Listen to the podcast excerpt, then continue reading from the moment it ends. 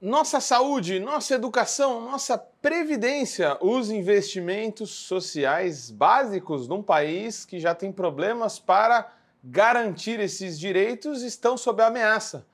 Será que estamos diante do fim do estado de bem-estar social brasileiro como conhecemos?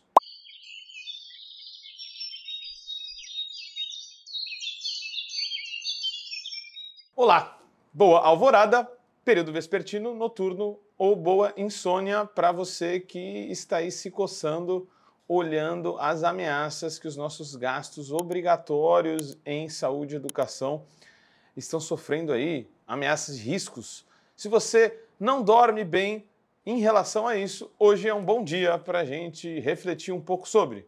Eu sou Guilherme Prado e esse é mais um Vozes Livres. Primeiro, é bom a gente contextualizar a gente está falando em última da nossa Constituição cidadã, nossa Constituição Federal dos anos 1980, mais precisamente 88, logo no pós-ditadura. A nossa Constituição cidadã ela foi muito avançada, foi à frente de países até ditos desenvolvidos. Ela realmente esticou o estado de bem-estar social muito franzino, muito frágil na época da ditadura. É claro que ela não foi capaz de estabelecer um estado de bem-estar social grande né, e solidário, fraterno, como o dinamarquês, o sueco, até porque o Brasil não é tão rico quanto esses países. Mas a Constituição Cidadã foi capaz de criar um estado de bem-estar social melhor que a maioria dos países ditos em desenvolvimento, né? países dependentes, subdesenvolvidos.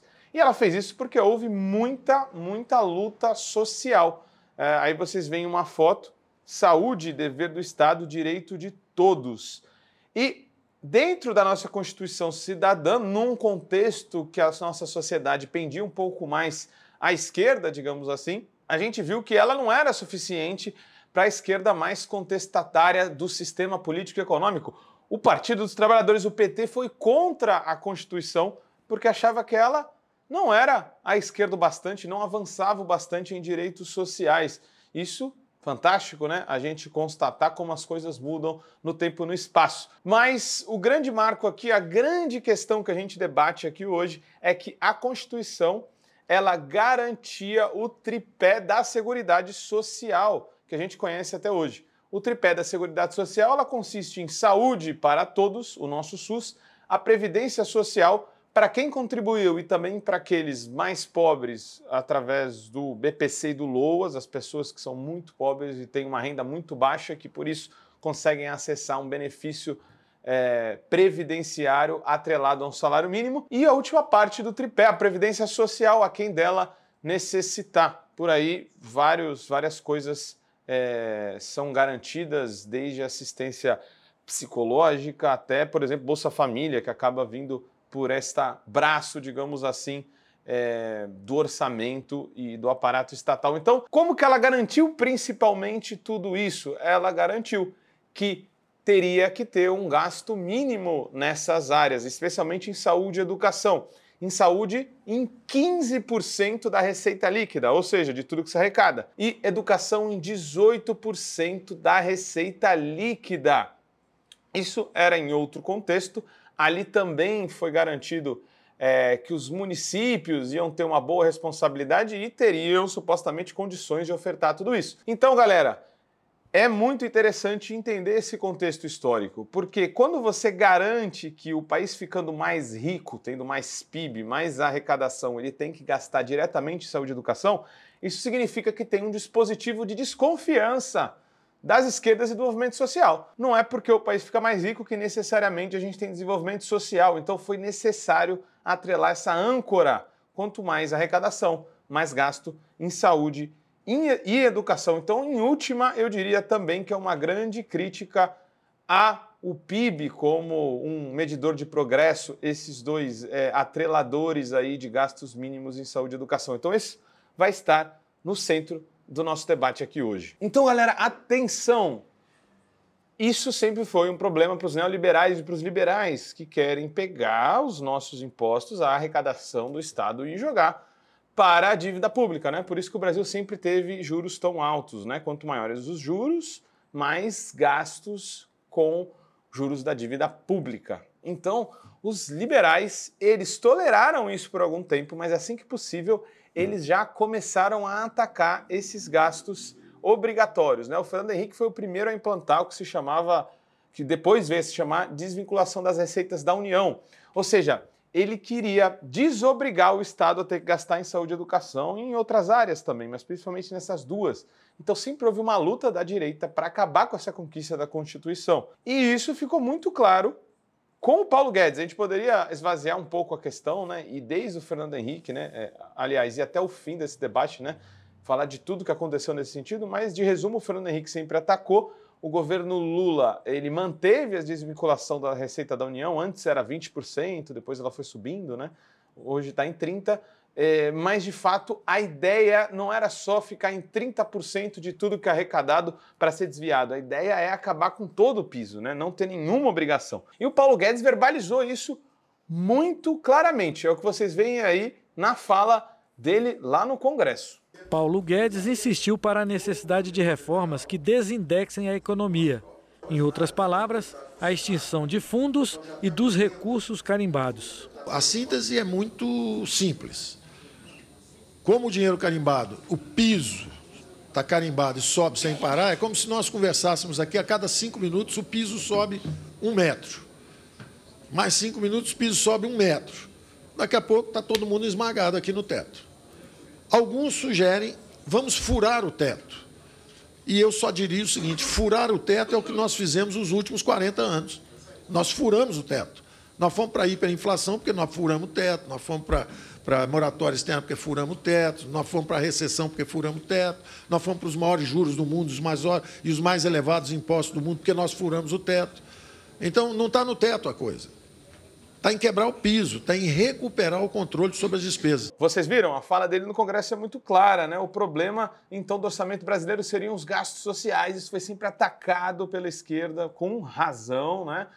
Por que, que a gente não pode garantir, antes de tudo, os direitos sociais das pessoas, né? A promessa do Paulo Guedes é de campanha ali, de, de, de, de, de projeto político e econômico dentro do governo Bolsonaro, né? Nosso ex-ministro da Economia, vexatoriamente, infelizmente, era os três Ds: desobrigar, desvincular e desindexar. Então a ideia dele era muito clara. Aliás, e também desestatizar, tá? É, era muito clara a defesa dele de um Estado social mais fraco para o Estado poder fazer investimentos. Então ele dizia que o problema de não haver investimentos era justamente desses gastos obrigatórios. E aí tem as críticas, né? Não há como desobrigar, desvincular e desindexar tudo de uma vez. O próprio Guedes acabava falando depois de críticas que recebia. Mas a ideia dele era, de fato, desestatizar tudo o que pudesse e fazer com que o Estado gastasse cada vez menos os gastos obrigatórios. Em última, no SUS, já subfinanciado, e na nossa educação, que ainda falta muito para ser a educação que a gente gostaria. E aqui a gente faz um pulo para o futuro, aqui, na verdade, e a gente já pula para a questão do Lula 3, né? O Bolsonaro fez uma batalha forte para poder ir, adiante com isso, só que durante a pandemia era um pouco é, constrangedor fazer isso, né? Você já tinha é, o teto de gastos do Temer, que também deixava congelado esses gastos, mas era preciso demais, era preciso não executá-los, executar menos ainda. Ah, e a gente pula agora para o Lula 3, né, que a gente lembra que fez uma grande discussão de colocar o pobre no orçamento, o rico no imposto de renda, e aí a gente teve a discussão do arcabouço fiscal do Haddad. E aí, desde o primeiro momento, o Haddad deixava claro que o Estado tinha que ter menos participação no PIB e na economia em geral. Então, esse gráfico aí que está chapado na tela e que você nos ouve, eu vou descrever, não precisa prestar muita atenção nele, mas ele de fato mostra tendências de 2023 a 2050, onde o Estado diminui sua participação na economia, ou seja, ele vai gastar gradativamente cada vez menos nas áreas sociais principalmente. E a gente sabe, não vou me alongar aqui, mas o acabouço fiscal ele demandava que se a economia fosse bem, de cada 10 reais que você arrecadasse, você vai poder gastar somente 7. Então, necessariamente, você vai crescer com todo o orçamento a 70% do ritmo de crescimento da receita, ou seja, cada 10 reais que recebe, só pode gastar 7. Se a economia pior, fica pior, né? De cada 10 que recebe, só pode gastar 5. Mas para você não se embananar, pensem que se os gastos de saúde e educação obrigatórios, como eles são constitucionais, eles precisam ser revogados ou repactuados através de uma emenda da Constituição. Então, o arcabouço do Haddad não mexeu nos gastos obrigatórios. Isso quer dizer que os gastos obrigatórios continuariam crescendo a 100% de velocidade, enquanto os outros a 70%. O que significa que em dado momento só ia ter gasto com saúde e educação. Aí vem a grande estratégia, né? O problema não é do arcabouço que comprime os gastos sociais, e sim da saúde e educação que vai sufocar o orçamento inteiro.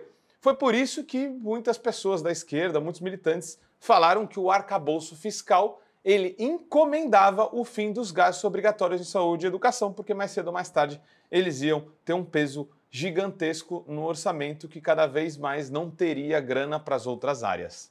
Então, galera, recordar é viver. Em 17 de maio, o Haddad foi defender o arcabouço fiscal no parlamento.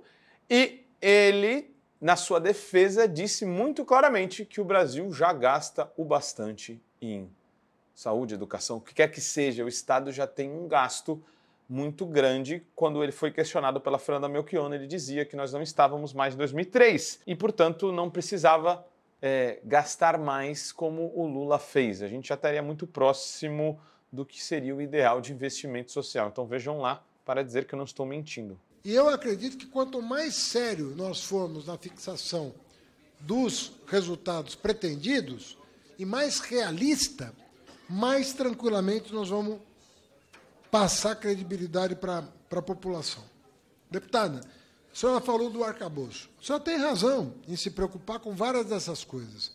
Nós estamos aprovando parâmetros para os próximos três anos.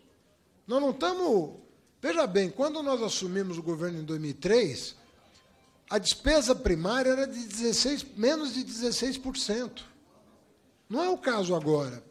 Você tinha espaço para aumentar para aumentar a despesa. Nós aprovamos a PEC da transição para não desguarnecer nenhum programa social e recuperar os que foram extintos, que é o um novo piso né, de, de investimento. Então, nós não estamos partindo daquela base de 2003. Então, olhar para trás e dizer, não, o governo Lula aumentou a despesa primária em 6% ao ano. Isso não vai mais acontecer mais. Não vai mais acontecer. Pois é, o Haddad disse isso e a gente continuou a ver indícios de que algo estava sendo preparado para mexer no estado de bem-estar social brasileiro, né? Então, galera, estado de bem-estar social brasileiro, vamos entender para os nossos direitos sociais, tá? Só para não perder é, o fio da meada aqui. Então, nossa saúde, nossa educação, nossa aposentadoria, o seguro-desemprego, tudo isso são mecanismos do Estado para diminuir as desigualdades e para agir principalmente é, nas crises. Então, países que têm menos estado de bem-estar social fazem sua, fazem sua população sofrer mais em momentos é, de crise econômica, de adversidades e, no geral, sempre, né? Porque há menos segurança social, então as pessoas vão ter mais ansiedade, mais depressão, porque elas sabem que vão ter uma rede de assistência social e de bem-estar social muito menor. Isso continuou sendo com atacado por balões de ensaio, digamos assim. Né? Não era dito ainda claramente que os gastos em saúde e educação obriga é, obrigatórios iam cair, mas o Gustavo Seron, que era o secretário do Tesouro, que é o secretário do Tesouro, ele lançou aí em determinado momento, já no primeiro semestre, mais precisamente 30 de março. Está aí a manchete. Governo quer reavaliar pisos para gastos com saúde e educação. A notícia continuou rolando por aí. Alguns pouquíssimos, pouquíssimas lideranças de esquerda, pouquíssimos economistas falaram desse problema, que com certeza seria alardeado se fosse um governo de direita, né? Mas em 19 de junho ele toca de novo nesse assunto, agora pela CNN Brasil, aí a manchete que está na tela para vocês. Governo vai discutir correção de pisos para gastos com saúde e educação, diz secretária do Tesouro à CNN. Então, ficava cada vez mais claro que o governo ia ser valente o bastante para enfrentar a população, porque de fato se enfrentar a população, com uma emenda constitucional de um governo eleito para recuperar o tecido social muito, muito fragilizado durante o governo Bolsonaro. Então ele mandaria, esse governo mandaria uma emenda constitucional para reavaliar para baixo ou talvez até extinguir os gastos obrigatórios de educação. Difícil, né? Acho que talvez seja é, uma obrigação para baixo, menor, né? E aí muitos falavam, não, não vai ser isso, e a gente que estuda um pouco economia falava que já estava encomendada essa questão. Mas aí tudo fica muito mais claro quando o Paulo Bijos, o secretário do Orçamento Federal, esse que está na tela aí para vocês, no dia 4 do 9, pelo valor, né, uh, um meio de comunicação estritamente neoliberal, não dá para dizer que está mentindo nem que é comunista, ele fala com todas as letras que saúde, educação e os gastos obrigatórios são um grande problema do orçamento brasileiro, pois o enrijecem, o deixam engessado, entre outras coisas. Para não falar que eu estou mentindo, vamos a duas perguntas a qual o Valor Econômico fez para o Bijos e o que ele respondeu. Na primeira, o Valor pergunta: sobre 2023, o MPO afirmou, né, o Ministério do Planejamento, informou que haverá consulta ao TCU sobre aplicação do piso da saúde e educação com o fim do teto de gastos. Sem essa regra, como ficam os bloqueios já efetuados no orçamento? O novo arcabouço não liberou o limite de despesas deste ano. Em 2023, a gente vai seguir até o fim do ano com a mesma lógica de bloqueio e de limite das datações autorizadas em 2023, com a continuidade dos bloqueios bimestrais até o fim do ano e como nos manteremos firmes em relação aos limites de despesas, não faz sentido penalizar o orçamento deste ano com retorno dos mínimos antigos de vinculação da saúde à receita. Então, galera, ele está falando claramente aí que o orçamento é penalizado, seria penalizado se o novo teto de gastos liberasse os investimentos obrigatórios. Ele está falando que 18 bilhões para saúde e educação ferraria a máquina pública. Então, a gente gastar mais de 500 bilhões por ano com, com juros da dívida pública não é um problema. O problema seria principalmente saúde e educação. Ele fala de emendas parlamentares, mas coloca sem hierarquizar, como se fosse a mesma coisa. É, o que é um pouco absurdo. Então aí o governo, além de dizer que não vai mandar uma emenda constitucional, porque isso é um desgaste ferrado, acho que apesar dos sindicatos estarem letárgicos e os movimentos sociais, isso é enfrentar, né? É, é, é, colocar em debate uma emenda da Constituição. Ele assume que, por uma manobra autoritária, ele vai usar o Tribunal de Contas da União para não ter que aplicar os 18 bilhões que deveriam ser aplicados com o fim do teto de gastos do Temer. E aí o valor continua. Haverá proposta de novo cálculo para os pisos de saúde e educação olhando para 2025? Essa é uma ideia tanto da Fazenda quanto do planejamento. A gente sabe que as regras de despesas vinculadas à receita têm o vício de serem regras pró-cíclicas. O ideal é que as regras sejam anticíclicas. Os princípios gerais já estão no radar. Eventualmente, é ter regras mais anticíclicas, preservando essas despesas como prioridades. São áreas muito sensíveis ao governo e à sociedade. Então, galera, comentário bem rápido sobre essa fala do Bijos. Ele disse que os gastos, os gastos têm que ser anticíclicos, ou seja, quando a economia estiver pior, os gastos têm que ser ativados e não procíclicos, né? porque saúde e educação são procíclicos, de fato, perante a Constituição. Independente se estiver crescendo ou, ou, retraindo a economia, os gastos têm que ser mantidos. Então ele coloca num campo é, de mecanismo de mitigação da crise saúde e educação. Saúde e educação tem que ser um projeto é, independente de como estiver a economia, tem que ter uma visão solidária, fraterna, universal de, desses dois setores. Né? Não é um gasto procíclico, um mecanismo para fazer com que os problemas da economia sejam é, mitigados. Né? Então, é bem delicado colocar assim esses investimentos sociais. E aqui a gente vai para uma penúltima parte do nosso argumento. Então, é, alguns mecanismos que o governo poderia colocar para não ter que fazer isso, eles não estão a favor desse nosso nossa expansão defendida, né? Uma expansão do estado de bem-estar social. A taxação das apostas, que foi colocada pelo pessoal, é, uma proposta de 10% para a Seguridade Social, né, de toda a taxação das apostas irem para a Seguridade Social, para ter financiamento, para não precisar fazer isso que eles estão falando aqui, foi retraído, não chega a 3% na proposta agora que o governo está fazendo é, de reversão do que é arrecadado com as apostas para ir para saúde, educação, previdência. Uma coisa que aprofunda o que a gente está falando por aqui, reforma tributária. A reforma tributária garantiu até 2032 que 30% de tudo que a gente arrecada em saúde, educação e previdência possa ir para qualquer lado e fatalmente vai para gasto com juros da dívida pública. Então a reforma tributária reforçou uma debilidade da Seguridade Social, que não é um problema porque tem muita gente recebendo previdência, mas sim porque cada vez mais o seu financiamento é enfraquecido. E a reforma tributária, e aí é péssimo para as esquerdas, que a gente pensa no território, a gente pensa no postinho, a gente pensa na comunidade, no bairro. A reforma tributária enfraquece a capacidade de arrecadar dos municípios, deixando muita grana na mão de um suposto conselho e dos estados. Então, a gente que tinha uma dívida histórica com os municípios, porque falou na Constituição Federal que eles iam ter a maior parte da responsa em saúde e educação e não demos recursos para eles fazerem isso, a gente vai estar tá piorando esse quadro. Então, o que se chama Pacto Federativo, a distribuição de responsabilidades e direitos, digamos assim, do Estado, do município e da União, ela está piorada por muito por conta por um governo de centro-esquerda que fez. Então, a reforma tributária piora esse quadro inteiro da Seguridade Social e do Estado de Bem-Estar Social, porque boa parte disso está na execução dos municípios. E com isso a gente entende o PAC também. O PAC ele acena para uma série de PPPs, parcerias é, público-privadas, que na verdade são tipos de privatização, porque o município não vai ter capacidade de arcar com creches, com escolas, com hospitais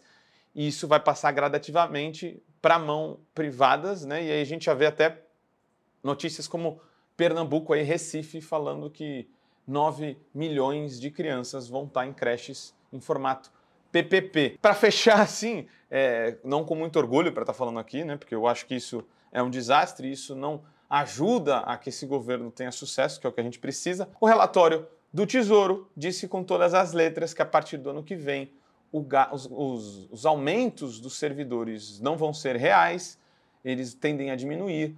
O gasto com Bolsa Família ele vai ser atualizado perante a inflação uma vez a cada dois anos, o que na verdade é cortar o Bolsa Família, entre outras coisas. Então, o relatório do Tesouro também confirma que, na verdade, o estado de bem-estar social brasileiro vai ser cada vez mais enxugado e diminuído por uma população que já tem um déficit muito grande desses investimentos sociais. E aqui a gente vai para a conclusão, né? É, a Seguridade, de fato, está sob ameaça, assim como o estado de bem-estar social, e não são só os gastos e investimentos em saúde e em educação. Todo esse, esse, esse arcabouço, na pior da, toda essa configuração entre financiamentos e investimentos sociais, ela coloca outra questão em risco também, né? Ela demanda que a previdência vai sempre crescer independente do que a gente faça se continuar assim, né? Mais pessoas, o Brasil está ficando mais velho, né?